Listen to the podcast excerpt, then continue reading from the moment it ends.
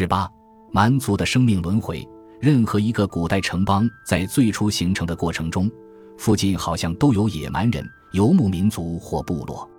这些部落经常在农夫和城里居民不肯涉足的穷山恶水安营扎寨，比如在山区、沙漠或不生树木的大草原。两边有贸易来往，有互动，有外交，也有摩擦。城邦经常能够制服当地的部落或游牧民族，有时也被他们制服。在公元前八世纪意大利那段隐约缥缈的半神话的历史中，罗马城就是这样诞生的。公元前四世纪和前三世纪，罗马发展成为一个小城邦，与仅有一天路程以外的邻国战事不断。两个世纪后。它膨胀为横跨当时所知的所有三个大陆的广袤帝国。罗马作家李维写道：“罗马征服世界是为了自卫。”但这位爱国作家提出的这个主张，自我中心的味道未免太重。他依据的假设是，征服和粉碎危险的敌人是为了在不稳定的边境地区实现和平，但边境地区的和平好像永远不能持久。打败了旧的敌人，又总是有新的敌人冒出来。例如，凯撒征服高卢，稳定了高卢的局势，但是莱茵河从此成了罗马的新边界，那里的强悍部落成了罗马的新邻居。那些部落原来让高卢人头痛，现在成了凯撒的问题，并将永远是罗马的问题。从罗马人的角度，一定看起来似乎每一个野蛮部落后面都有另一个更加野蛮的部落，无穷无尽，一直延伸到地球尽头。保证边界安全到哪里算是头呢？罗马最危险的蛮族敌人不是来自像高卢这样近在眼前的地方，而是来自罗马够不到的地方。那些地方如同火山爆发造成新岛屿一样，似乎在不断产生新的凶猛部落和民族。这是一个很有意思的历史人类地理现象。那些地区有时被称为民族子宫或部落工厂，最出名的是阿尔泰山脉一带。那片偏僻、苦寒、崎岖的草原，可能是历史上一大批马背上的中亚游牧民族的发祥地。斯基泰人、萨尔马提亚人、匈人、阿瓦尔人、突厥人和蒙古人，可能都是在那个地区最先出现的。如果真是这样，它可以说是蛮族的系谱发源地。它也与罗马远隔万里。罗马人若想像对待高卢那样毒死野蛮人的源头。就得把征服战一直打到今天中国的边界。斯堪的纳维亚是又一个可称为民族子宫的地区，也是又一个罗马难以永久制服并殖民的地方。它比较偏僻，粮食产量不足以承受人口的增加，环境严酷。它肯定不是一个值得入侵的富饶诱人的地方。事实上，当地居民常常外出追求更好的生活。多少世纪当中，身材高大。豪爽热情、金发碧眼的武士从遥远的北方源源而来，不管是自愿的还是非自愿的。在自斯堪的纳维亚而来的一波波商贩、海员、殖民者、海盗和武士当中，维京人是最后一波。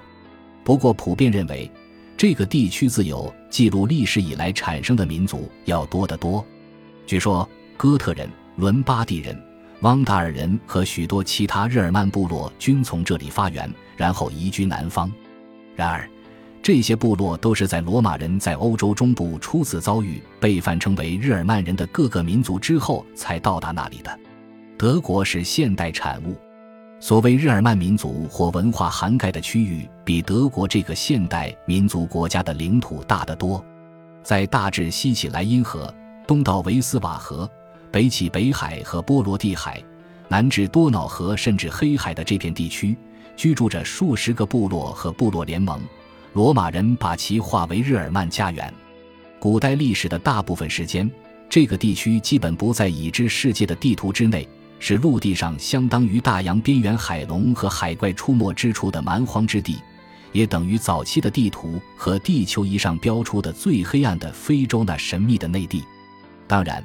关于莱茵河彼岸纵深之地的人是什么样子，商贩和友好的蛮族部落能提供一些二手信息，但是这些消息恐怕没有使罗马人做好准备，在终于与条顿怒火敌面时从容应对。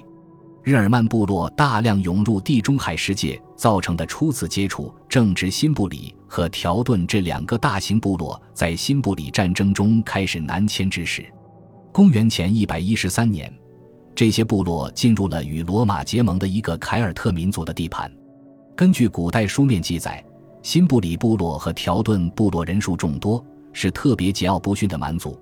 他们在寻找新的居住地，把家眷、财产和马车全带来了。书面记载声称，这些部落一路上还有别的部落和个人加入，于是愈加声势浩大。至此，罗马人和所谓的蛮族已经斗了几个世纪。但是，新来的这群人，即使按照不文明民族的标准来看，也凶暴异常，连其他蛮族都害怕他们。根据古籍描述，他们身形巨大，白发灰眼，以兽皮蔽体，强壮的不似常人，嗜血到疯狂的地步。他们在向意大利行进途中，轻而易举地歼灭了一支又一支罗马军队，直逼永恒之城。罗马军团在战场上伤亡惨重。罗马全国陷入绝望之中。接下来，根据古代作家的叙述，蛮族部落的人如同一群见异思迁的孩子，看到了今天的西班牙和法国那个地区引起他们注意的新奇东西，于是改道去了那个方向。罗马人因此而有暇制定应急计划，而罗马人的应急计划就是按照旧例，找到一位卓越的领导人，将军队指挥权交给他。到新布里人和条顿人在公元前一百零四年恢复了朝着罗马城行进的时候，罗马人选好了军队将领，多次担任执政官的盖伊乌斯·马略让其做负责人。这个人其实在罗马共和国的衰败中起了重要作用，但他在公元前一百零二年的塞提埃河战役中痛击了条顿人及其盟友，粉碎了罗马共和国面对的最严重的威胁。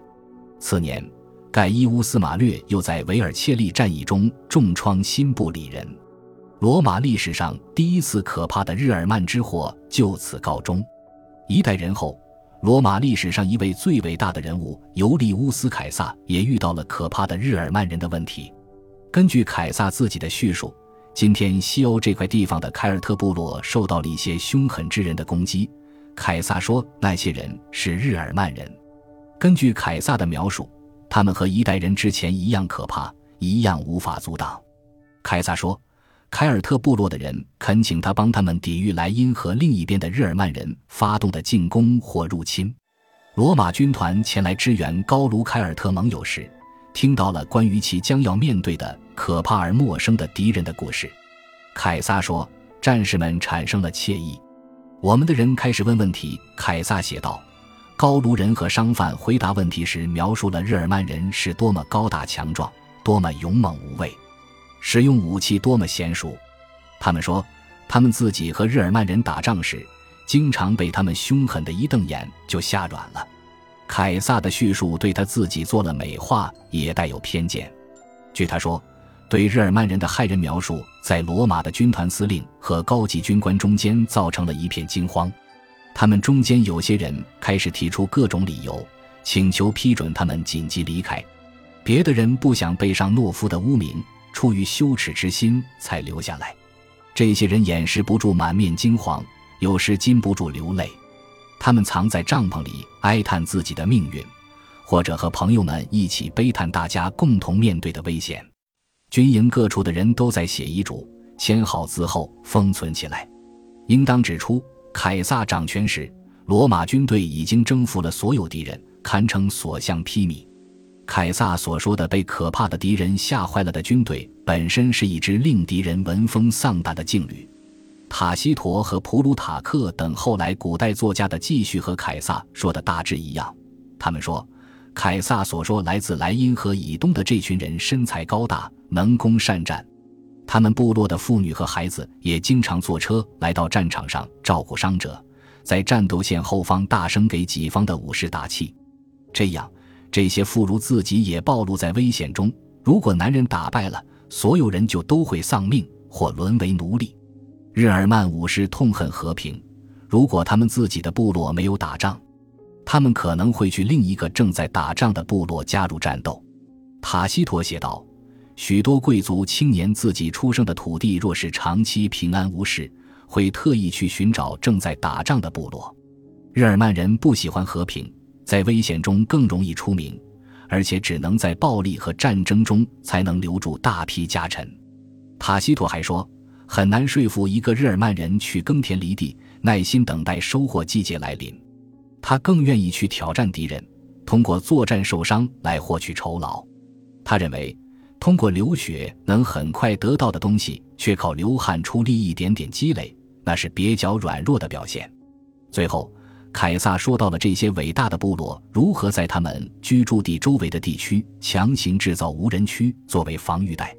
部落越伟大，死亡区就越宽阔。在日耳曼人当中，最高的赞美属于那些蹂躏毁坏边境地区，在自己周边建立最宽阔的无人区的国家。后来几个世纪中，罗马人和日耳曼人之间发展出了一种有趣的关系，分为两层。第一层，至少在历史书中也是最明显的是通过战争建立的关系。自新布里人和条顿人的大入侵移民起，到西罗马帝国终结，日耳曼部落和罗马军队之间的战事就没有停过。虽然日耳曼军队以体力禀赋、战斗素质和条顿怒火而著名。与罗马人作战却仍是远远败多胜少，罗马军队打败仗通常都情有可原。一个很好的例子发生在公元九年，那次事件相当于罗马人的卡斯特的最后一战。但是，美国的乔治·阿姆斯特朗卡斯特中校在那次与美洲原住民以寡敌众的灾难性遭遇中损失的人员不到三百名。而罗马军队在部落武士手中损兵折将却高达两万左右。罗马将军普布利乌斯·昆克提尼乌斯·瓦卢斯带领三个军团外加数千人的附属部队，深入今天德国的中部和北部那片令人生畏的地区，再也没有回来。瓦卢斯被一个受过罗马人训练的日耳曼人带入了陷阱，他以为那个人是朋友。其实那个人在秘密的为几个与罗马为敌的日耳曼部落结成的同盟做事。瓦卢斯率领的部队在黑沉沉的森林里遭到伏击，全军覆没。对一个文明的罗马人来说，这是不折不扣的噩梦。本集播放完毕，感谢您的收听，喜欢请订阅加关注，主页有更多精彩内容。